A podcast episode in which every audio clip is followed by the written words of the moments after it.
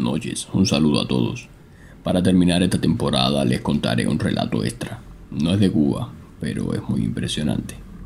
Esta historia me la contó un matrimonio español, mayores los dos. Conversando una tarde con ellos les comenté que estaba recopilando historias de mi país, esos relatos sobre mitología, fantasmas y experiencias peculiares. Ellos me dijeron, si te interesa, nosotros tuvimos una experiencia escalofriante allá en nuestro país, te la podemos contar. Y yo, encantado. Aquí les va este relato que se titula La novia. Hace muchos años en la provincia de Girona, en el pueblo de Báscara, se celebró una boda a la orilla del río que atraviesa este pueblo. Era una tarde de júbilo. Se había casado la mujer más hermosa del pueblo. Todos estaban celebrando, bebiendo y riendo.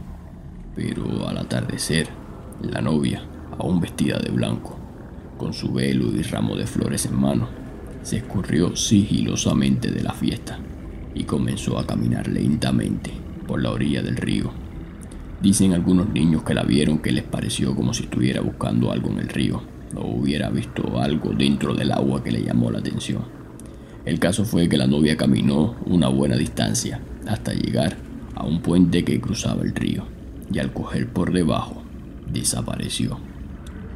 Luego de buscar por muchos días, nadie la encontró, ni la policía ni los lugareños. Luego de algunos años, las personas empezaron a decir que por la noche, en el puente, en ciertas ocasiones aparecía una mujer vestida de novia, con el velo puesto y su ramo de flores bien bonito. Así, de esta forma, esta historia se volvió tradición entre los pobladores locales y hasta el día de hoy se escucha. Yo una vez fui con mi mujer a visitar unas amistades en ese pueblo. Antes de llegar, se nos pinchó una goma del coche. Eso nos retrasó cuando logré cambiar la goma eran como las 11 y 30 de la noche. Bromeando le dije a mi mujer, vamos a pasar por el puente del pueblo, casi a medianoche. A lo mejor vemos a la novia. Mi mujer me miró con cara de pocos amigos. No le hizo gracia. Yo le dije que solo eran historias locales, que no era real.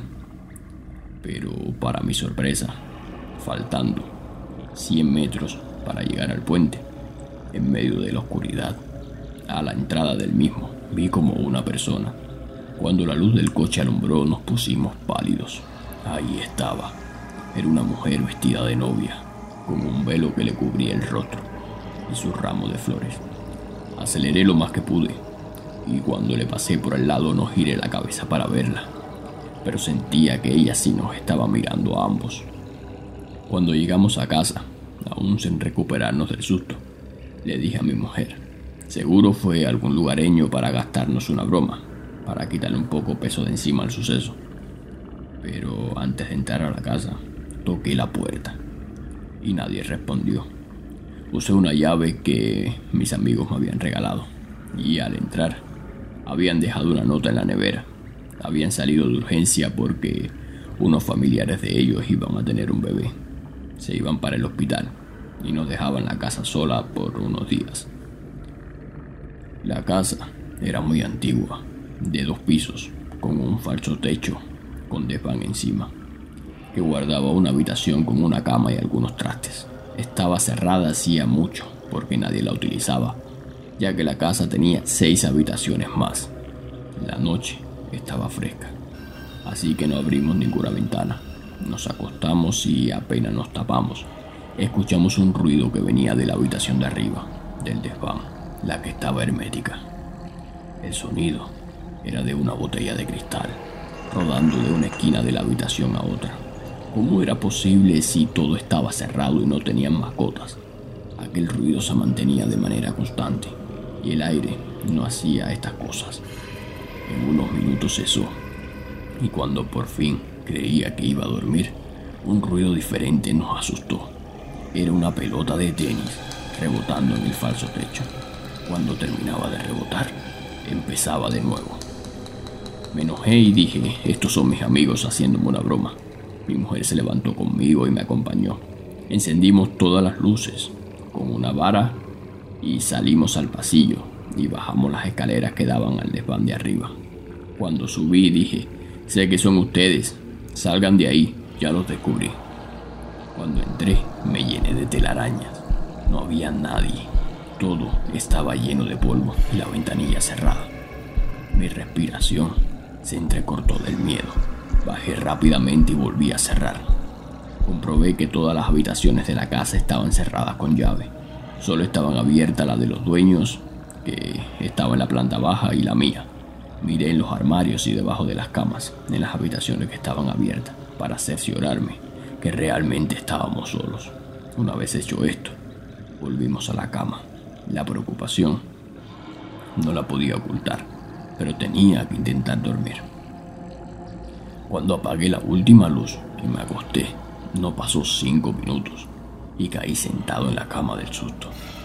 Las habitaciones de al lado, había comprobado hace nada que estaban cerradas, las puertas se estaban abriendo lentamente, en tiempos distintos. Las oía por el sonido de la bisagra oxidada y la madera vieja de estas. Después de unos segundos abiertas, daban unos portazos tremendos una detrás de otra. Nos miramos, mi esposa y yo, y estábamos temblando del miedo. Salí de la cama, prendí la luz y me asomé al pasillo. La última puerta se estaba abriendo lentamente. No corría una gota de aire, pero la puerta seguía abriéndose, haciendo ese ruido característico.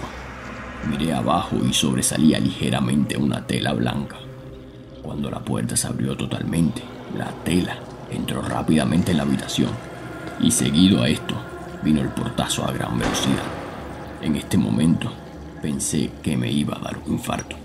Cerré mi puerta con llave y le dije a mi mujer, hoy dormimos con la luz encendida. Aún con todo esto, no dormimos. Seguimos oyendo cosas, como pasos de personas caminando por el pasillo de fuera, y se detenían justamente frente a nuestra puerta cosas que seguían cayendo en el desván de arriba y así. Cuando amaneció, hicimos las maletas.